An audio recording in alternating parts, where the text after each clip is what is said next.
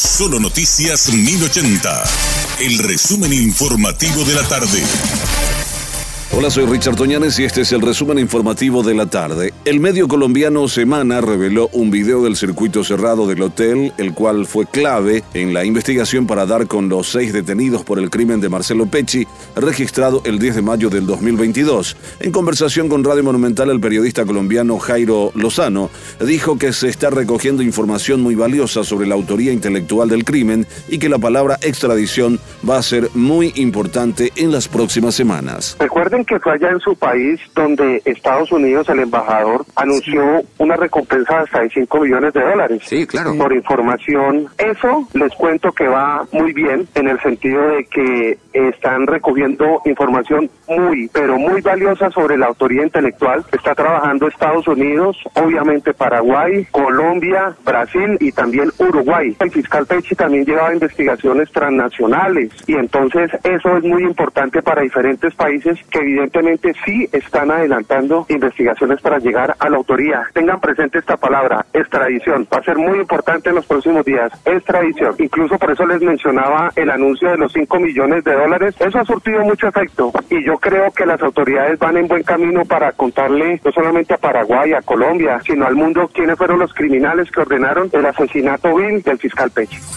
La Fiscalía presentó este lunes acusación contra un pastor por abuso sexual en niños y pide elevar la causa a juicio oral y público. La fiscal Vivian Coronel, de la Unidad Especializada de Hechos Punibles contra Niños y Adolescentes de Ciudad del Este, presentó requerimiento conclusivo en una causa por el hecho punible de abuso sexual en niños. La agente pidió al juzgado penal de garantías que el caso se eleve a juicio oral en contra de un hombre de 43 años.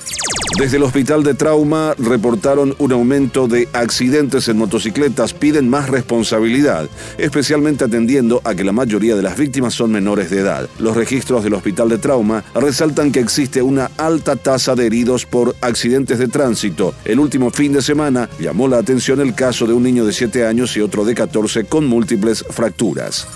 La línea gratuita 137 SOS Mujer del Ministerio de la Mujer registró más de 32.000 servicios en el transcurso del 2022, logrando dar asesoramiento y apoyo a más de 11.000 personas. Cabe recordar que esta línea telefónica es de cobertura nacional a 24 horas y funciona de manera coordinada entre el Ministerio de la Mujer, la Policía Nacional y otras instancias que se ocupan del abordaje a mujeres en situación de violencia basada en género. Embarcaciones se ven forzadas a reducir su carga debido a la bajante del río. La pronunciada bajante del río Paraguay genera una gran preocupación en el sector naviero, que ya se ve obligado a reducir la capacidad de carga de sus embarcaciones para poder navegar. Juan Carlos Muñoz, director del Centro de Armadores Fluviales y Marítimos, manifestó que les toca afrontar otro año difícil a consecuencia del fenómeno de la niña, que tiene una afectación directa en la navegación. Jair Bolsonaro fue internado en Orlando con fuertes dolores abdominales. El presidente brasileño ingresó en un hospital de Florida, según informó O Globo. Desde una cirugía a la que se sometió tras la herida de arma blanca que sufrió en 2018, no es la primera vez que Bolsonaro es hospitalizado por un dolor abdominal. La internación más reciente ocurrió en el mes de noviembre, cuando fue ingresado en el Hospital de las Fuerzas Armadas en Brasilia. Este fue nuestro resumen informativo, te esperamos en una próxima entrega. La información del día aquí, en Solo Noticias 1080.